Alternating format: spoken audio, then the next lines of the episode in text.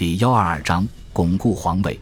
图拉真在担任皇储之后，并没有选择卸下自己日耳曼总督的职务，而是继续留在军中，或美其名曰军务繁忙，军中不可一日无将。但实际上，则很可能是为了拥兵自保，免得节外生枝。论之前历代帝国皇储，鲜有独自一人领兵在外的先例。皇储一般都是要陪伴在皇帝身边，负责笼络议员、安抚军队、积累政治斗争与执政的经验。硬要说例子的话，倒也有一例，即为帕乡刚称帝的时候，提图斯仍在外带兵镇压犹太人造反。然而结果我们都知道。提图斯在镇压犹地亚叛军之后，立刻辞去了所有军务，匆忙赶回罗马城向父亲表忠心，生怕被维帕乡误会，引火烧身。亲生父子尚且如此，更何况图拉真这位刚刚与涅尔瓦刀兵相向的总督？公元九八年一月，涅尔瓦病逝，图拉真在日耳曼省宣布继位称帝。图拉真称帝之后，第一件事不是立刻返回罗马。而是选择把之前逼宫的功臣、禁军统领埃利亚乌斯召到了莱茵河前线，并许以高官厚禄。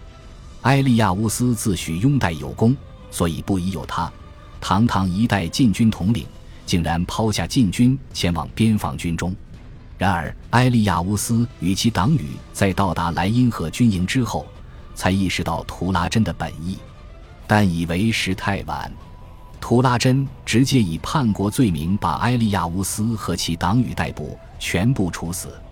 或许一方面是为了封口，另一方面也是为了安抚那些支持涅尔瓦的元老院议员们。禁军统领埃利亚乌斯理应是拥戴图拉真称帝的第一功臣，最后也难逃兔死狗烹、被卸磨杀驴的命运。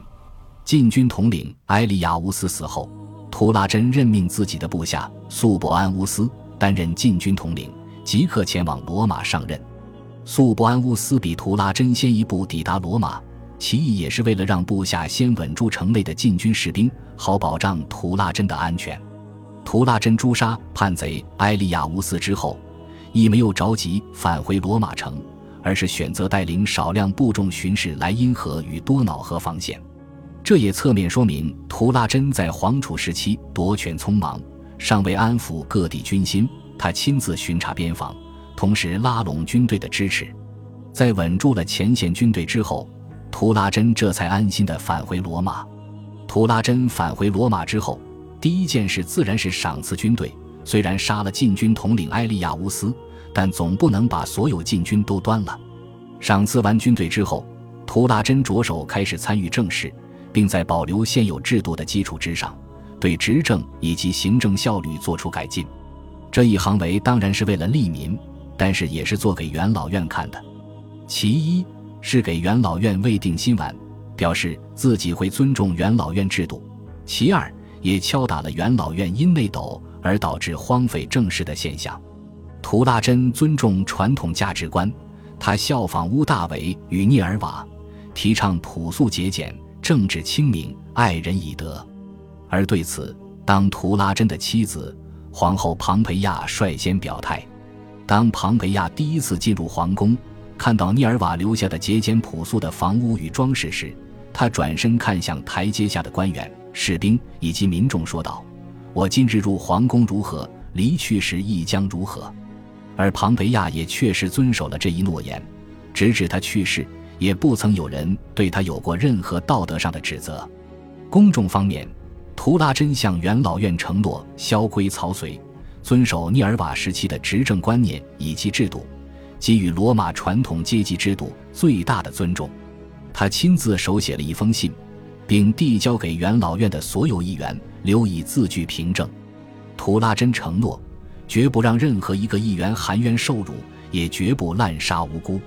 图拉真以私人之名施恩于民。他在罗马城内赏赐给普通民众大量的钱财，或许在哄抢之下，每人拿到的并不多，但是无疑显得图拉真对民众诚意十足。他会让手下官员探访意大利各城的有学之士以及遵纪守法的家族，并以皇帝个人的名义给予他们或生活上或经济上的帮助。甚至答应许多位于意大利城市的居民为他们的孩子提供赞助。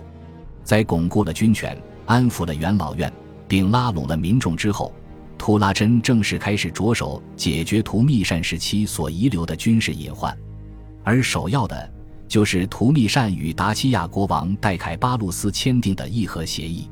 帝国每年要给达西亚八百万塞斯特尔提乌斯的赔偿不说，戴凯巴路斯本人也不是什么省油的灯，名义上是罗马的被庇护国，是附庸。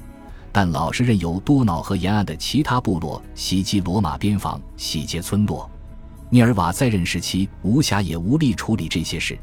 然而，在莱茵河边防镇守多年的图拉真则不能不管不顾，任由边防受扰。感谢您的收听，喜欢别忘了订阅加关注，主页有更多精彩内容。